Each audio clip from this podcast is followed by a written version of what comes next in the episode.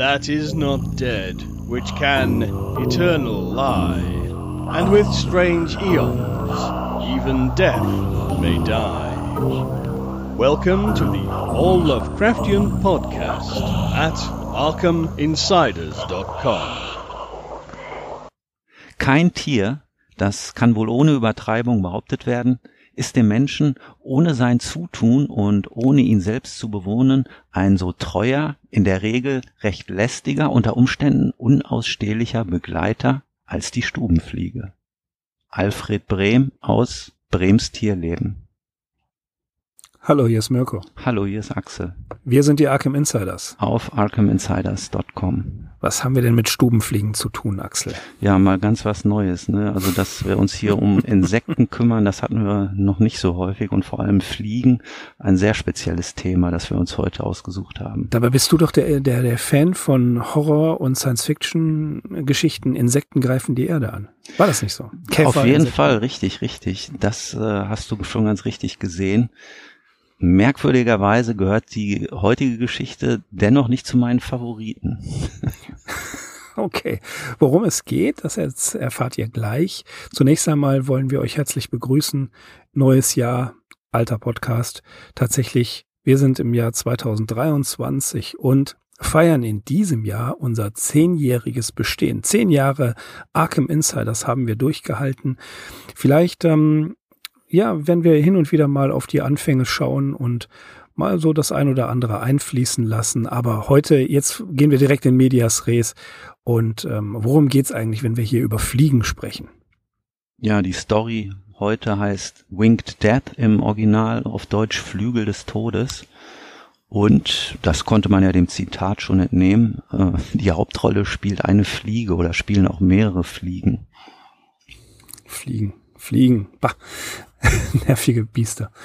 Ähm, ja, die, äh, die Story selber, du, du magst die nicht, aber sie gehört nicht zu deinen Favoriten, dem, das habe ich dem Anfang schon entnommen. Ähm, ich fand sie jetzt gar nicht so schlecht, aber ähm, vielleicht wollen wir erstmal darüber sprechen, was überhaupt in dieser Story passiert und es ist all die Jahre so gewesen, der beste Zusammenfasser aller Zeiten wird jetzt hier tatsächlich zusammenfassen. Axel, bitte, alles für dich. Ja, am Anfang, wie gesagt, eine ganz kurze Inhaltsangabe, an die sich dann die etwas längere Zusammenfassung schließt. Also worum es geht. Wir haben hier einen gewissen Dr. Slaunwiete, ein in Afrika praktizierender Arzt, und dem wird von dem New Yorker Zoologen Dr. Moore äh, Plagiarismus vorgeworfen. Und ja, so wird der Dr. Slaunwiete um Ruhm und Ehre gebracht. Und um sich an Moore, einem Experten für Zweiflügler, zu rächen, schickt Slaunwiete ihm einige selbst gezüchtete und veränderte Exemplare der sogenannten Teufelsfliege. Von dieser heißt es, sie infiziere ihr Opfer mit einer tödlichen Krankheit und dessen Persönlichkeit gehe im Moment des Sterbens auf den Fliegenkörper über. Sloan-Vites Plan funktioniert auch und Dr. Moore verstirbt, nachdem ihn eine der Teufelsfliegen Hybriden gestochen hat. Seltsamerweise findet nun dieses bestimmte Exemplar den Weg von New York nach Südafrika, setzt Sloan-Vite mit boshafter Intelligenz in einer Tour zu und treibt ihn schließlich in den Tod. Und wie sich das Ganze genau abgespielt hat, das erzähle ich jetzt in der längeren Zusammenfassung. Die Geschichte besteht zum größten Teil aus dem Tagebuch des Dr. Thomas Sloanbeate, das anlässlich seines Todes gefunden und hier veröffentlicht wird. Mehrere Umstände weisen auf einen mysteriösen Fall hin. Sloanbeate hatte sich unter falschem Namen in einem Hotel in Bloemfontein eingemietet. Die Decke seines Zimmers wies seltsame Schriftzeichen auf und im Raum befanden sich Gefäße mit chemikalischen Flüssigkeiten. Das Gesicht des Zoten war von Grauen verzerrt. Man fand auch sein Tagebuch, das dem Autor dazu diente, die Rache an seinem Todfeind, einem gewissen Dr. Henry Sargent Moore aus New York zu beschreiben. Um die Einzelheiten zu erfahren, wenden wir uns nun diesem Dokument zu Gleich im ersten Eintrag, verfasst Anfang Januar 1929, kündigt der Autor an, den besagten Dr. Moore töten zu wollen. Kurz umreißt Slounweed seinen eigenen Lebenslauf, der ihn uns als rund 45-jährigen Mediziner und als Experte für afrikanische Fieberkrankheiten darstellt. Grund seines Hasses auf Dr. Moore übrigens ein ehemaliger Studienkollege und Freund von ihm, ist die Tatsache, dass ihm Moore die Veröffentlichung einer bahnbrechenden medizinischen Arbeit versaute, indem er behauptete, Sloan-Wiete habe plagiiert und die veröffentlichten Theorien woanders abgeschrieben. So wurde Slounweeds Karriere die Spitze abgebrochen und in ihm gärten Rachegedanken gegen den infamen Dr. Moore. Notgedrungen ließ er sich von Mombasa an einen kleineren Ort in Äquatornähe versetzen. Als Werkzeug seiner Rache bot sich interessanterweise das Spezialgebiet des Dr. Moore selbst an, nämlich die Dipteren oder Zweiflüglerfauna Zentral- und Südafrikas. Slaunwiete war ein Patient aus Uganda vorgeführt worden, der an einer auffälligen Lethargie und Abgeschlagenheit litt. Als Grund dafür nannte man ihn den Stich der sogenannten Teufelsfliege die Sagenwelt der Einheimischen behauptete, deren Opfer verfalle allmählich dem Tode und im Moment des Ablebens schlüpfe die Seele des Verstorbenen in den Fliegenkörper, der anschließend noch mit dieser menschlichen Persönlichkeit zum Umherfliegen verdammt sei. Hier nun erblickte Slaunwiete eine bisher unbekannte Art, die seinen Widersacher ohne eigenen Handgriff quasi auf natürlichem Wege und mit gebührender Langsamkeit töten könnte im Laufe des Januars recherchierte Slaunwiete in alten Publikationen und fand schließlich doch einen Eintrag über die Fliege, die sich als Verwandte der Tsetse-Fliege entpuppte und vom Blut von Krokodilen, Antilopen und anderen Säugetieren lebte. Von einem Kollegen erfuhr er außerdem, welche Arznei den Infizierten doch noch retten könne. Und richtig, nachdem er dem Patienten, einem Schwarzen namens Mevana, das Mittel Trypasamid eingespritzt hatte, genas dieser langsam. Als Mevana geheilt war, ließ sich Slaunweite von ihm an den Ort führen, wo er von der Teufelsfliege gestochen worden war. Dort erbeuteten sie einige Exemplare, die so den Weg ins Slaunwaits Labor fanden. Dort nun kreuzte er die Art mit Cece-Fliegen und diese Kreuzung infizierte er mit dem Erreger der tödlichen Schlafkrankheit. Sein Plan sah nun folgendermaßen aus dem Dr. Moore unter falschem Namen einige Exemplare dieser todbringenden Hybriden zu schicken, versehen mit dem Hinweis, es handle sich um eine neue unerforschte Art. Sloan-Wiete perfektionierte seine Kreation, indem er die Flügel zusätzlich noch blau einfärbte, um so eine Identifikation mit der zwar seltenen, aber immerhin doch schon dokumentierten Teufelsfliege gänzlich unmöglich zu machen um die Wirksamkeit seines Plans zu testen, ließ Slaunwiete zwei Schwarze von den Fliegen stechen.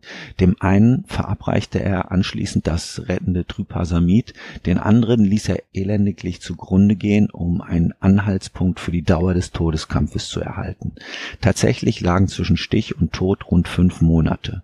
Dies notierte Slaunwied am 18. November 1929.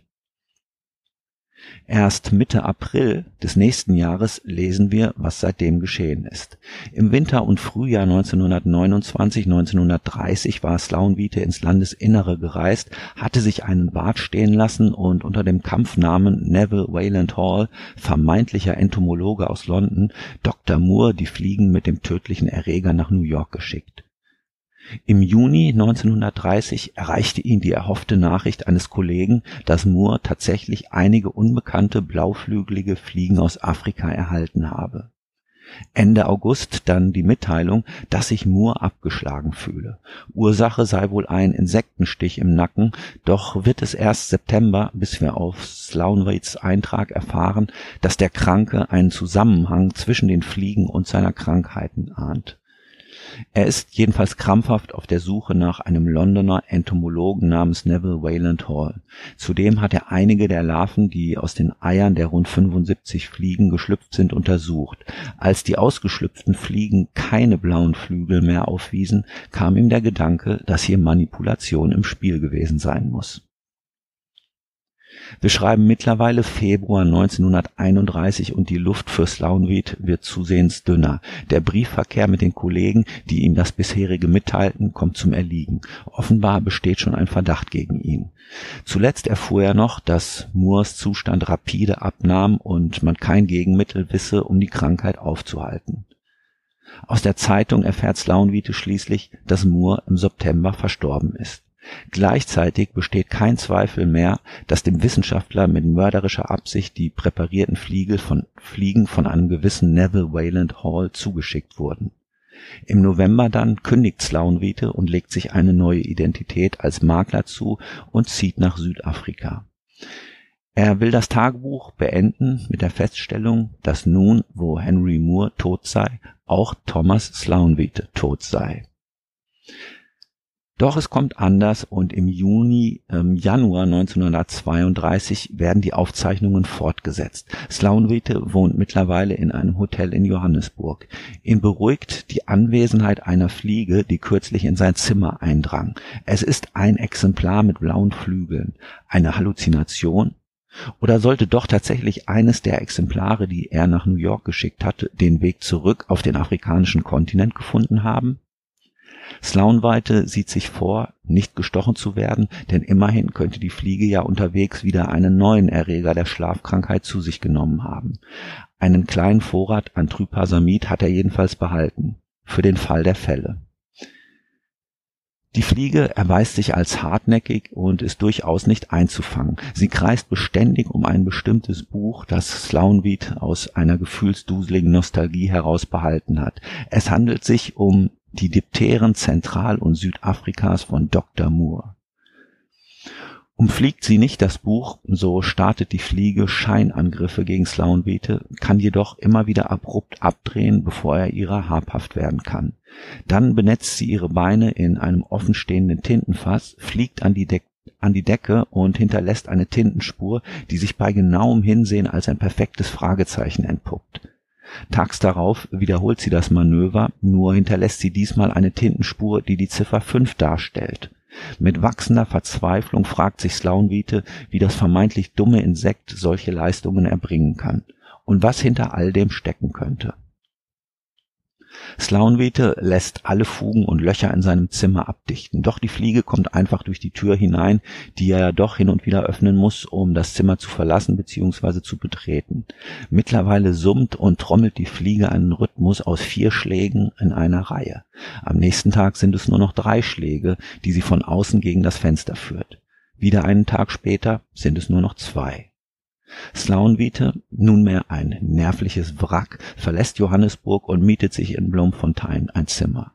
Natürlich ist auch sein geflügelter Peiniger wieder da, beschreibt im Flug einen Kreis und trommelt einmal gegen das Fenster. Das Tagebuch endet mit dem Eintrag für den 24. Januar.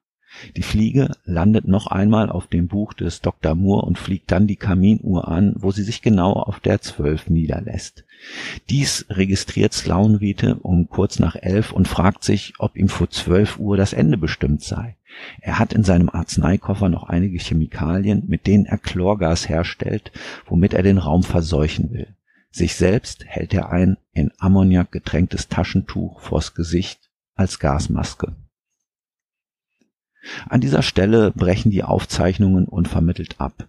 Tags darauf wurde die Leiche des Maklers gefunden und richtig als der untergetauchte und gesuchte Dr. Thomas Slaunwete identifiziert.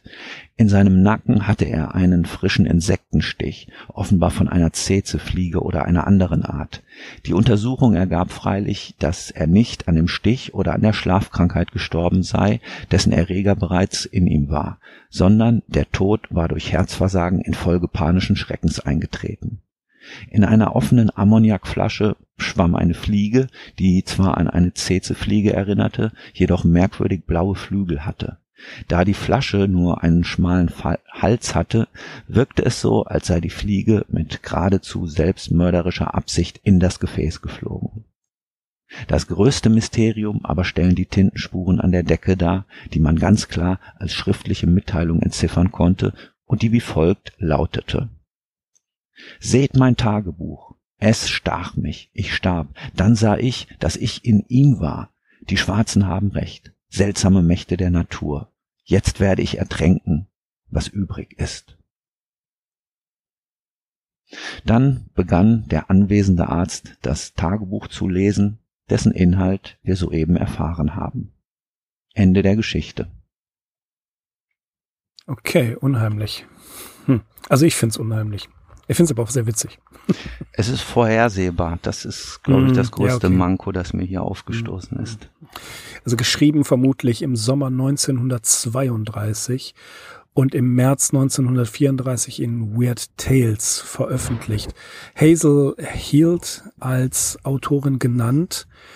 Was ich interessant fand, war in einem Brief an August Derleth im August 1932. Deswegen können wir sehr klar sagen, dass die im Sommer 1932 geschrieben worden ist. Da schreibt er äh, in einem Brief, dass ähm, ja diese Geschichte geschrieben hat und sie an Handsome Harry, das ist tatsächlich Harry Bates, dem Herausgeber von Strange Tales, geschickt hat und er sie zurückgewiesen hat, die Geschichte. Warum? Weil, so erfährt H.P. Lovecraft, ein anderer Autor das gleiche, also diese, diese, das, das gleiche Sujet hat, dass ein, ähm, äh, ein Insekt sich selbst in, in Tinte wirft und dann ähm, etwas schreibt. Das, das gab es, eine gleiche Geschichte gab es tatsächlich da. Und ähm, später hat Wright die Geschichte dann gekauft für Weird Tales. Aber dieser, dieser Punkt, dass die äh, gleich sein, also eine gleiche Idee zur selben Zeit geschrieben worden ist, das fand ich doch sehr interessant. Ich habe leider nicht herausgefunden, wie diese andere Story, die Konkurrenzgeschichte heißt. Hast du da vielleicht irgendwas? Das ist eine der läppischsten Begründungen, um eine Geschichte abzulehnen. Also die Geschichte ist nämlich auch nie erschienen. Die ist nie erschienen. Joshi ne? hat ja. sie auch nicht gefunden. Und Ja, von okay, daher gehe ich mal davon aus, äh, dass das ein sehr äh, fingierter Ablehnungsgrund gewesen ist. Ja, es war, es wäre interessant gewesen, aber ähm, das war schon sehr merkwürdig, dass ausgerechnet eine so absurde Idee gleichzeitig äh, entstanden sein soll. Gibt, sowas gibt's, aber ähm, ist wa wahrscheinlich Ja. nicht so.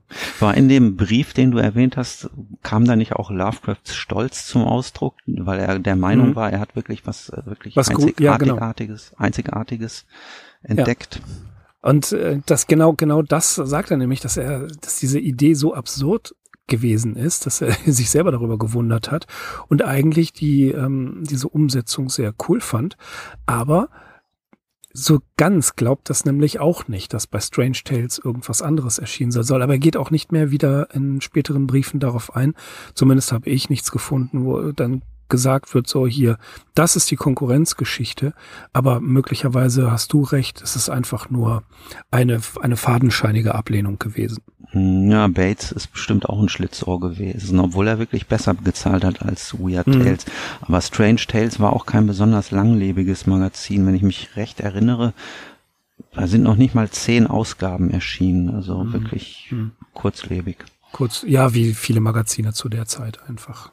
Das- ja, das aber schon wir. mit eins der bekannteren. Also die hatten schon sehr bekannte Autoren Hm, Das und stimmt. Autorinnen da. Ähm, also den Namen nach Weird Tales ist eigentlich so Strange Tales mit eins der Hefte, die mir immer sofort einfällt, wenn es Hm. um so unheimliche ähm, Pulp-Stories geht. Die hatten wirklich gute Autoren, das ist richtig, ja. Aber eben, man konnte gegen das etablierte Weird Tales nichts, nichts machen, da konnte man nicht wirklich gegen ankommen.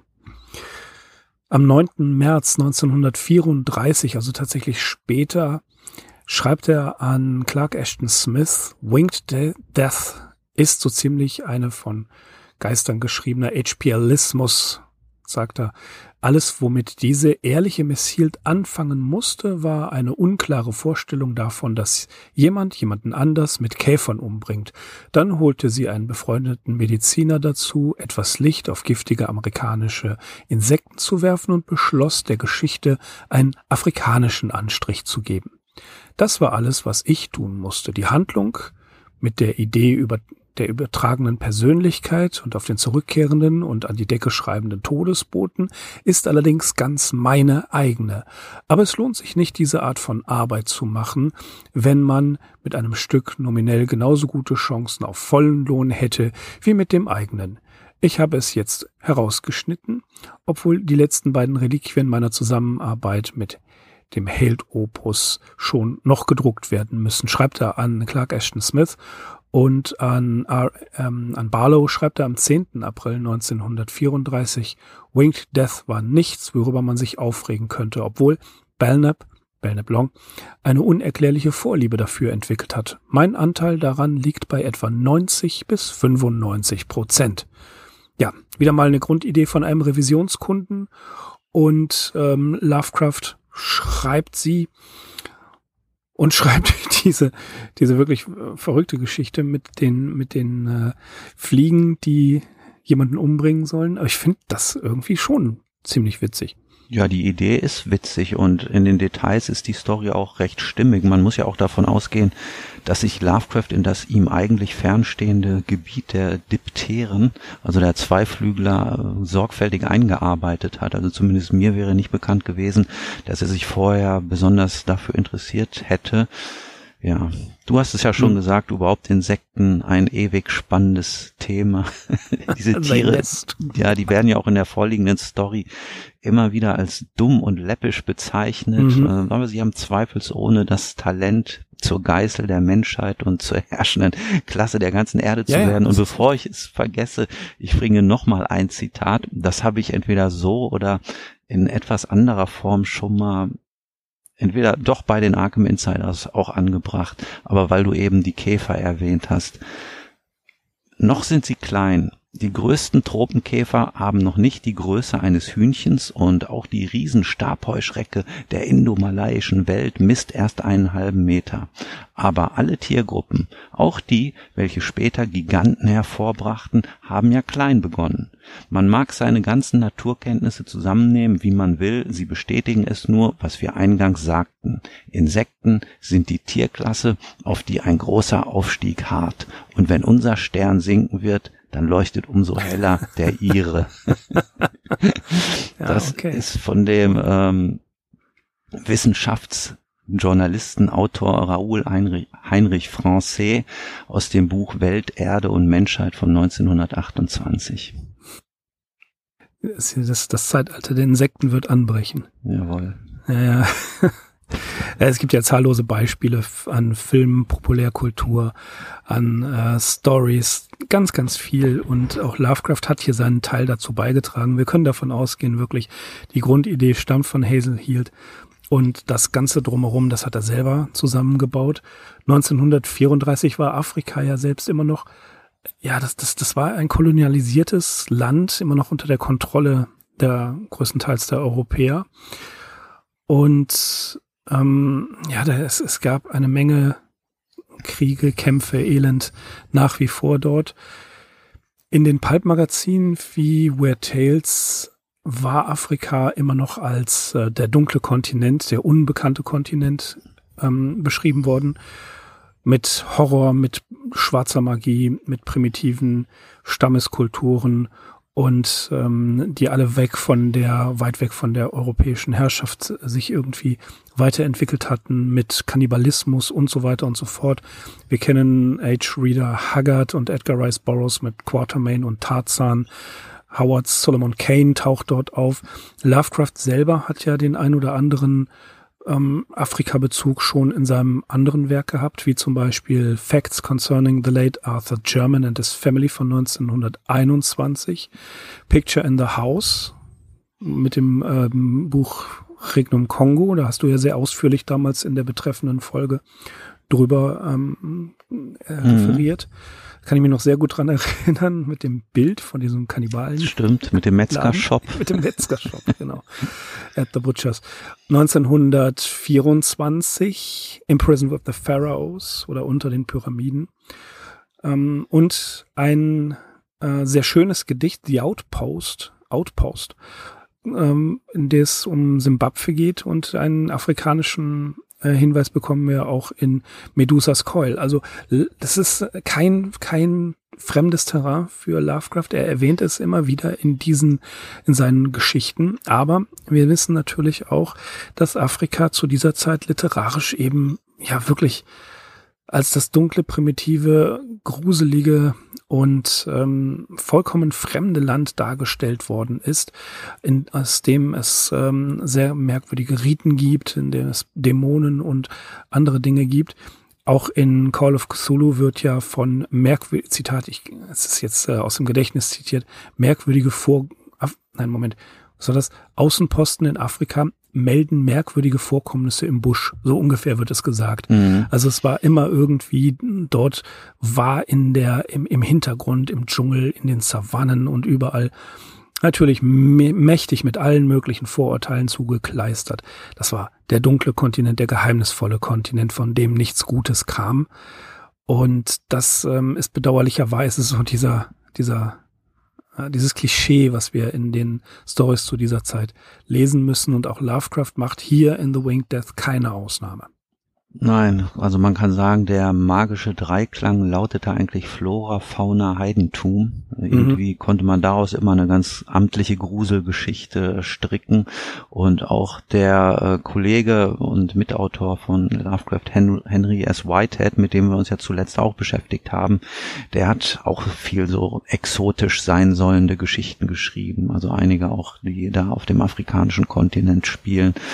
Ja, das, was du gesagt hast, das hatte ja tatsächlich auch noch einen langen Nachhall. Also ich kann mich gut an meine eigene Kindheit erinnern. In den 80er Jahren wurden ja diese Tarzan-Filme äh, auch noch viel so im Nachmittagsprogramm mhm. gebracht, diese ähm, aus den 30er Jahren mit dem Johnny, Johnny Weissmüller. Ja, ja. Hm, ich kann oder konnte mich da auch lange Zeit nicht von frei machen. Also nicht, dass ich das jetzt so eins zu eins übernommen hätte, aber ja, das war halt so dieses geheimnisvolle Afrika, der dunkle Kontinent, ähm, damit bin ich schon auch so in den ersten Jahren noch sozialisiert worden. Mhm. Ja, das ist richtig. Also es, es war definitiv ein, ein Spielfeld, um äh, wirklich irgendwo Klischees aufzubauen und auch ähm, das Ganze geheimnisvoll wirken zu lassen. Ich meine, ein, eine meiner Lieblingshelden damals Heute, ich habe es lange nicht mehr gelesen, aber das war Phantom. Kennst du Phantom ja. von Lee Falk? Mhm. Ja, ja. Das war ja jemand, der dort ähm, schiffbrüchig war, glaube ich. Mhm. Und dann ähm, von Pygmäen waren es, glaube ich, wurde er äh, der erste Walker, wurde von Pygmäen äh, großgezogen und hat dann eine Höhle, die wie ein Totenschädel aussieht, bezogen. Und seine ganze Familie hat äh, es hat dieses dieses Heldentum des Phantoms vererbt, des, des wandelnden Geistes. Und der hat auch, und die Comics sind, ich, ah, ich glaube, in den 70er Jahren erschienen, hat ja auch positiv mit den Menschen dort zusammengelebt und ähm, ja, es waren ein paar Klischees drin, aber ähm, das war nicht so ähm, brutaler Rassismus, wie man es sonst immer hat, dass der, dass der Weiße der Herr und alle anderen die äh, Primitiven sind. Nein, er war schon mit denen ähm, gut, er war mit denen verbrüdert und sie waren wichtige und respektierte Leute, soweit ich das in Erinnerung habe. Sollte ich da falsch liegen, bitte korrigiert mich. Also es gibt auch mittlerweile auch wieder Phantom-Comics. Ja, die erscheinen jetzt auch wieder in Farbe, glaube ich. Also früher ja. waren die rein schwarz-weiß. Ich habe mal gemutmaßt, dass das irgendwie italienische Zeichner gewesen sein könnten. Möglich, ähm, Aber nee, du hast schon recht. Also Leaf Falk und so, das müsste eher aus der Ecke kommen. Ja, das, ich meine, Literatur arbeitet häufig mit Klischees und man braucht natürlich irgendwie äh, eine Folie, auf der man seine Geschichten erzählen kann. Und das war so in der westlichen Welt ein verbreitetes Narrativ einfach. Also mhm. das hat man lange Zeit überhaupt nicht in Frage gestellt.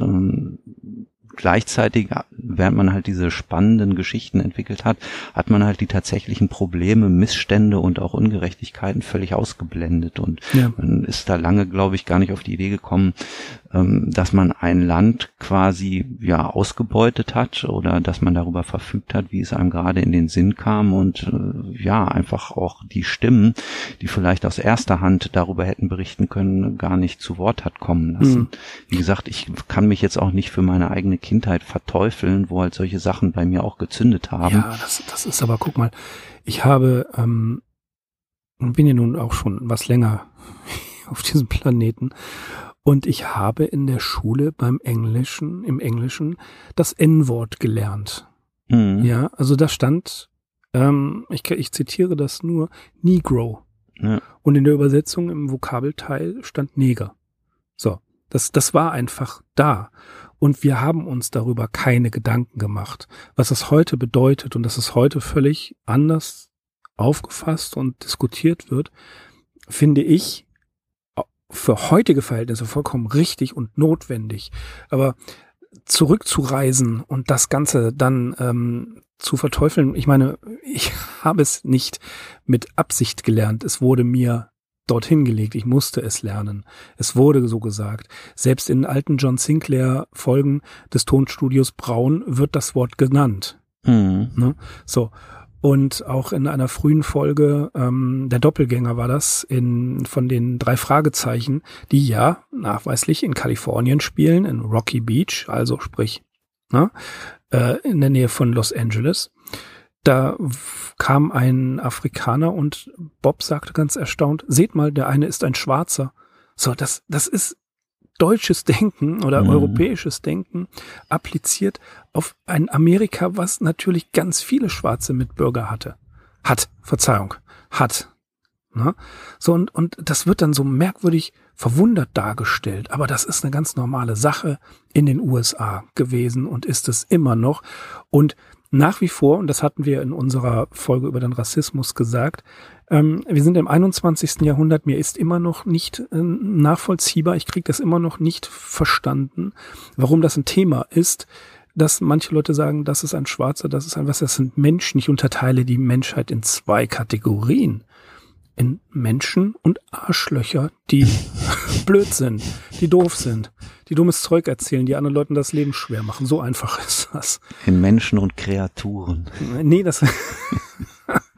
ich sag Arschlöcher zu den okay. Typen, die das in Frage stellen. Muss ich ehrlich sagen. Also, na, ich meine, wir kommen vom Thema ab, aber dieses, das ist wieder mal so ähm, wie bei Medusas Coil und anderen Stories, die wir in, in aus dieser Zeit haben. Natürlich das ist bei denen vollkommen alltäglich gewesen. Ja. Wir, wir müssen damit heute anders umgehen. Wir müssen da eine, eine quasi ähm, eine Analyse laufen lassen in unseren eigenen Köpfen und sagen, okay, das war damals wie das Wort Gala, was in der ähm, in der äh, Geschichte vorkommt, ist ein rassistischer Begriff für die Leute, für die Otomo-Leute in Äthiopien. Ja?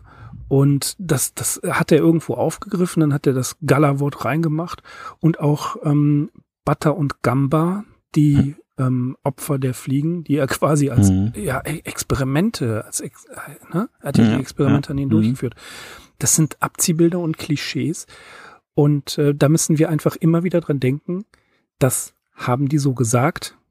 Gut, dass man es heute nicht mehr tut, aber wir müssen damit klarkommen. So ist es ja. Die Geschichte bietet insgesamt relativ wenig Ausfälle. Also ein paar Mal wird hier doch das N-Wort benutzt, ja, aber Lovecraft spielt jetzt hier nicht völlig so seine rassistische Karte aus, wie er das durchaus auch in anderen Sachen schon gemacht hat. Mhm. Ja, kommen wir nochmal direkt auf die Geschichte. Also ich sagte ja schon, dass ich die ganze Anlage so in den Details recht stimmig finde und auch diese Chronologie des Grauens, die Lovecraft hier nachzeichnet, äh, dieses Dokument äh, mithilfe der Tagebucheinträge über einen Zeitraum von drei Jahren, sowas will auch erstmal auf die Beine gestellt werden. Also da habe ich schon den Eindruck, ist er wirklich äußerst sorgfältig wieder äh, zu Werke gegangen und auch die Reisen innerhalb Afrikas, diese Orte, wo das überall spielt. Also da kann man sich bildlich vorstellen, wie er neben sich irgendwie ein Atlas oder eine Karte äh, hat liegen haben und äh, ja, während er die Geschichte dann niederschrieb. Also mhm. die Geschichte beginnt ja in Mombasa, da ist der Dr. Slaunvite und dann kann da, da seine Karriere nicht mehr so richtig weiterverfolgen und zieht irgendwo ins Landesinnere, in Äquatornähe, so eine sumpfige, verpestete Gegend ist das, ja, und dann endet die Geschichte schließlich in Südafrika. Das finde ich auch brillant. Ja, also das ist wieder die Akribie, ne? Atlas auf der rechten Seite und Enzyklopädie Britannica ganz gewiss, auf die er sehr stolz war, auf der linken Seite, plus einige eigene Researches und das, was Hazel Hilt ihm als Material geliefert haben mag. Äh, da wird er sich schon sehr gut eingearbeitet haben, das kennen wir von ihm. Das, ähm, ja, die, die, diese, diese Jagd, also es wird so beschrieben, was ich so großartig finde, ist Thomas Sloan White, ist, wird ein Plagiat vorgeworfen und er ist ein gekränkter Wissenschaftler und er ist ein Mad Scientist. Also er ist ja mit vollkommenem, mit vollkommenem Elan und Akribie beschreibt er ja auch, wie er diese Fliegen züchtet, sie in preußisch blau einfärbt und ihnen dieses, ja, diese Killer-Dinger mhm. da einpflanzt, ne? Das finde ich wirklich brillant. Das könnte man glatt verfilmen. Das wäre so eine, so eine ziemlich coole Episode in irgendeiner Serie. Und das wird ja mit, mit wirklich der also so beschrieben, wie man es heute aus Filmen und äh, auch aus, aus ähm, Horrorstories kennt. Ja, da wird dann das Tagebuch oder die Notizen des Wissenschaftlers, wo dann drin steht, oh mein Gott, er macht das, oh mein Gott, es lebt. Ja, das äh, kommt ja ständig irgendwo, irgendwo vor. Und das ähm, hat Lovecraft hier ganz klar ähm, benutzt. Ich denke, er hat es auch ein Stück weit mit erschaffen. Das dürfen wir nicht vergessen, dass ähm, hier der, der Mad Scientist ist zwar schon en vogue, der ist zu dieser Zeit bekannt und der wird immer wieder als Motiv genommen, aber das mit diesen Tagebucheintragungen zu machen, und das ist ja auch wieder diese, diese Rahmengeschichte, da wird jemand entdeckt, ne, und dann kommt dieses Tagebuch und alle gruseln sich vor dem Tagebuch. Das ist ja auch ein interessanter Kniff, das so dramaturgisch einzuleiten. Ja, wobei natürlich, wie ich schon sagte, die Geschichte ist arg vorhersehbar und ab der Mitte der Story weiß man natürlich ganz klar, in welche Richtung das mhm. gehen wird. Es geht dann wirklich nur noch um Details und da übertreibt es dann Lovecraft meiner Meinung nach auch. Also er wird teilweise zu bemüht, ähm, diese Schliche, die sich die Fliege nachher äh, ausdenkt, in der der Dr. Moore steckt, also diese Rhythmen, die die immer fliegt und äh, diese dieses Abwärtszählen von der 5 ab 5, 4, 3, 2, 1, dann das letzte, diese letzte Nummer auf der Uhr, wo die sich dann auf die 12 setzt. Also alles deutet darauf hin, so deine Zeit läuft ab und ich markiere hier deinen Todeszeitpunkt das zieht die ganze Sache meiner Meinung nach insgesamt doch in die Länge. Also die Story, die Idee und was dahinter steckt. Und das ist eigentlich eine Pulp-Story, gar keine Frage. Mhm. Aber vielleicht ist eben nach wie vor das Problem, dass Lovecraft eben nicht so ein typischer Pulp-Autor ist. Also hier hätte ich mir vielleicht auch ein bisschen lebendigeres Erzählen noch gewünscht. Manchmal ein bisschen mehr Dialoge, ein bisschen Action, vielleicht noch mehr Figuren oder auch diese Jagd nach den Fliegen in den afrikanischen Sümpfen. Da hätte man vielleicht irgendwie auch so eine spannende Expedition noch draus machen können mit einem Kampf gegen Krokodile und Schlangen und noch mehr eingeborenen Zauber. Ja, so okay. bleibt es so ein bisschen trocken leblos, wie ja, wie man es sich vielleicht halt auch vorstellt, wenn so ein mhm. trockener Wissenschaftler, der nur noch von der Idee besessen ist, seinen Kontrahenten umzubringen, äh, in so einem Tagebuch niederschreibt. Also ja, ich finde, ich finde es halt, äh, er hat hier das, das Motiv des verrückten Wissenschaftlers und der Rache ist eine Rachegeschichte genommen. Wie gesagt, echter Pulp, gebe ich dir völlig recht. Und am Ende wird das wirklich, okay, ja, ich weiß es jetzt. Mhm, ja fünf, mhm, vier. Ja, ja genau. Ja, ist okay jetzt. Also ne, da, da ist definitiv ähm, schon, dass man es weiß, aber wie er trotzdem beschreibt, er bastelt sich Fliegenpapier, er bastelt sich ein Fliegengitter, er versucht in irgendeiner Art und Weise gegen dieses, dieses Mistvieh abzuschütteln, zu fangen und es zu töten und dann, wie er dann wieder beschreibt, verdammt, da ist es schon wieder und wo kommt es her und es kriecht durchs Schlüsselloch. Das finde ich, diese, diese sich steigernde Paranoia in der ja bedauerlicherweise sehr offensichtlichen ähm, Wendungen am Ende, oder das ist noch nicht mal eine Wendung, es ist sehr straight erzählt. Aber das finde ich dann auch wiederum, ähm, man merkt halt dieses, äh, das, die, das die Erzählgeschwindigkeit wird schon stärker und diese, dieser Wahnsinn, wie er versucht, sich gegen diese Fliege, gegen eine Fliege zu schützen, weil er genau weiß, was eigentlich Sache ist. Er ahnt es, er ahnt es die ganze Zeit über. Ähm, das finde ich auch interessant. Er wird zunehmend verrückter, er lässt sich zunehmend verrücktere Dinge einfallen, äh, nur damit diese Fliege nicht in sein Zimmer kommt. Diese Form der Besessenheit, die gefällt mir eigentlich. Das ist ziemlich cool dargestellt. Mhm. Also er steigert das Ganze. Was nichts daran ändert, dass es trotzdem vorhersehbar ist. Aber das Vorhersehbare mal beiseite, wie er reagiert, wie Sloan White reagiert und versucht sich zu schützen, das ist wiederum sehr gut dargestellt, weil er da immer wahnsinniger wird. Ja, ähm, Endeffekt, obwohl die Fliege ihn dann auch noch sticht, geht er natürlich nicht an diesem Stich zugrunde mhm. und auch der Erreger der Schlafkrankheit, der kann sich natürlich nicht mehr so schnell ausbreiten. Also er stirbt einfach aus Angst und Verzweiflung, ja.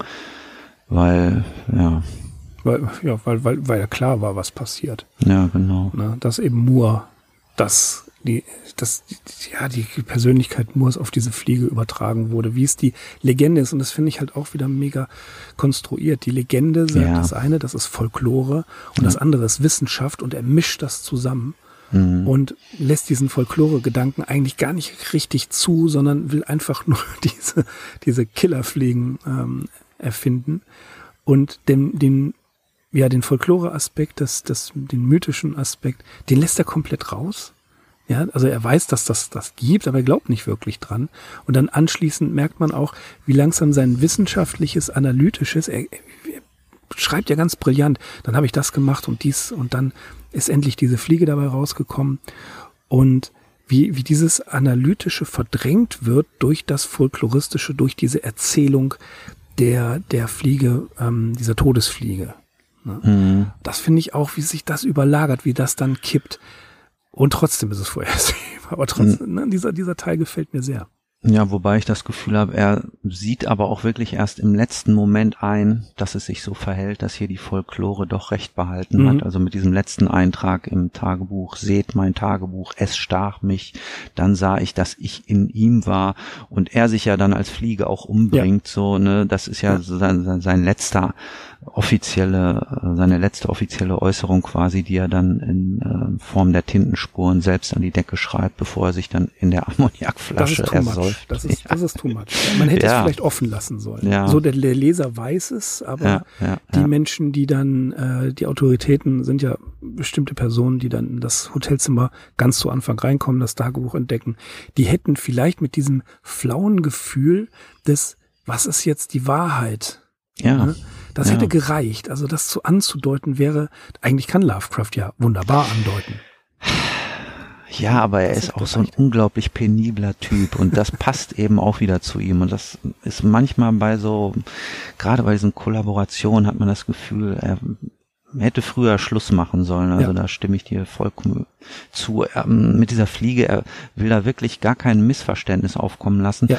Also auch wenn wir weiter zurück äh, in die Mitte oder in das letzte Drittel der Geschichte springen, als dieser Dr. Moore endlich dann in New York stirbt, da schreibt er ja dann auch noch mal so einen Satz rein. Also einer von diesen Kollegen, der dem Sloan White oder Sloan White immer noch Mitteilungen schickt, ähm, der berichtet dann also in der Nacht, als dann der Moore starb, da war auf einmal noch mal so eine blau geflügelte Fliege, hat mich geweckt, ne? Und Ja, ist noch stimmt, mal um mich rumgeflogen. Da weiß man natürlich schon genau, was los ist. So, Also- da äh, weiß man als Leser, okay, hier hat sich halt dieser folkloristische Fluch erfüllt. Der Mhm. Dr. Moore ist gestorben. Die Fliege, die jetzt noch mal um diesen Dyson herumfliegt, das ist quasi schon äh, die Fliege mit der Seele des Dr. Moore und ja, die macht Die Seele des halt Dr. Moore, das wäre doch ein, das wär ein geiler Titel. gewesen. Aber ja, das, das ne, ich, ich sehe das, ich sehe das auch. Und der Ausstieg hätte früher sein müssen und der Leser hätte es ja wissen dürfen, aber ne, da wiederhole ich mich jetzt gerade, die Personen, über die diese Geschichte transportiert wird, die hätten einfach nur im Unklaren, mit einer Andeutung, mit einer fürchterlichen Andeutung, hätten sie zurückbleiben können. Das wäre cool gewesen. Aber sei es Mhm. drum. Ich fand die Geschichte jetzt nicht schlimm. Ich, sie hat mich amüsiert. Ja, und sie erinnert natürlich, wenn man das nochmal so allgemein sagen darf, auch ähm, an eine andere Geschichte, eine, eine andere Kollaboration, die wir hier schon im Podcast hatten, Last äh, The Test. Last Test, Ja. genau. Da Mhm. geht es ja auch so um so einen Mad Scientist, der eben ähm, ja mit mit einer Tropenkrankheit experimentiert und sie so weit kultiviert, dass sie äh, zum Werkzeug seiner Rache werden kann. Hm. Hm. Ja, aber hier finde ich eindeutig The Winged Death schon besser. Allein der Titel ist schon viel cooler. Mhm. The Winged Death ist auch, glaube ich, äh, der Name eines neuen Black Metal Albums, der Rock Inside. Ja, es ist schon auffällig, dass Lovecraft sorgfältige Arbeitsweise, wie wir sie hier auch wieder erleben, dass die seinen eigenen Geschichten absolut zugute kommt. Mhm. The Call of Cthulhu oder Ja. The Whisperer in Darkness, da geht das Konzept vollkommen auf. Ne? Auch so diese verschiedenen Darstellungsformen aus Briefen, Tagebucheinträgen, Nacherzählungen und auch diese Chronologie. Also das sind alles keine neuen Dinge, die er hier bringt. Und trotzdem am Ende, ja, zündet die Geschichte nie so wie Mhm. seine eigenen Hm. Ideen. Ja, das ist, fällt aber bei den Kollaborationen ganz häufig auf, auch bei den, ja, bei den Ghostwritten Stories. Ja, da geht es so, aber die Kollaborationen haben sehr häufig das Manko, dass man das Gefühl hat, er arbeitet gewissenhaft, aber nicht mit dieser unglaublichen Sorgfältigkeit, die er bei seinen eigenen Geschichten hat. Also er geht da schon zwei Schritte zurück und macht nicht ganz volle Power. Mhm. Ja, das habe ich ganz häufig das Gefühl bei den Kollaborationen. Aber gut. Wo kann man, wo kriegt man die Story her? Beim Fester Verlag, denke ich, ist sie in einem der Bände mit den Zusammenarbeiten zu finden. Oder im Grauen im Museum.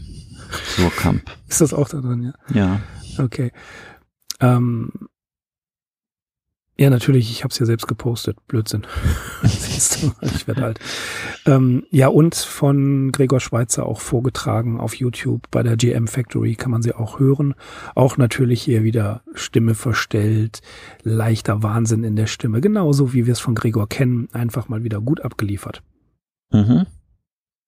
So, für heute soll es das für The Winged Death gewesen sein. Aber erste Folge 2023. Wir sind zehn Jahre auf Sendung. Zehn Jahre gibt's die Arkham Insiders. Und wir stehen euch gerne Rede und Antwort. Wenn ihr was über uns und unsere Arbeit wissen möchtet, schickt uns die Fragen, postet sie in den Kommentarbereich, schickt uns sie über Twitter, Instagram, Facebook oder per E-Mail. Sehr gerne her damit. Wir sind ähm, immer offen für, äh, für, für jede Form von Fragen. Fast jede Form. Ne? Muss natürlich auch von uns beantwortet werden können. Aber wenn ihr was wissen wollt über die Arkham Insiders, fragt uns einfach. Wir äh, beantworten euch gerne eure Fragen und auch gerne hier im Podcast. Und ähm, ja, wenn ihr möchtet, dass wir zu euren Podcasts kommen, ähm, ladet uns gerne ein. Wir sind gerne dabei. Ihr wisst, äh, wir kommen immer mal wieder in anderen Podcasts vor. Wir waren ganz oft bei Rewrite, bei ähm, Guster, äh, Guster Geile. Geister, Gule und Geschwätz. Das ist ein geiler Podcast, ein super, super äh, liebe Jungs, aber der heißt natürlich Geister, Gule und Geschwätz. Da waren wir auch schon bei dem Stephen King Podcast und hier und da. Also wir sind immer irgendwo mal gewesen und wenn ihr wollt, dass wir euch bei eurem Podcast ähm, Rede und Antwort stehen, kein Thema. Wir sind dabei. Schreibt uns oder schickt uns Nachrichten. Ihr wisst, wie ihr uns erreichen könnt. Wir würden uns sehr freuen. Genau, aktuell sind wir auch schon wieder im Gespräch mit einem Projekt. Sobald das spruchreif ist, werdet ihr es auf jeden Fall mitkriegen. Ja, ja also die unsere Kollaborationen gehen auch weiter. Ja, auf jeden Fall. Da ist noch einiges im Hintergrund. Deswegen würden wir erstmal sagen, vielen Dank fürs Zuhören. Wir verabschieden uns. Wir freuen uns, wenn es euch gefallen hat. Und ähm, ja, Fliegen sind fiese Dinge, die da rumfliegen. Genau, und wir fliegen jetzt auch ab, machen auch einen Abflug. Ab. Wir machen einen Abflug. Alles klar. Das war's für heute. Vielen Dank. Ich bin Mirko. Ich bin Axel. Wir sind die Arkham Insiders. Auf arkhaminsiders.com. Macht's gut. Tschüss.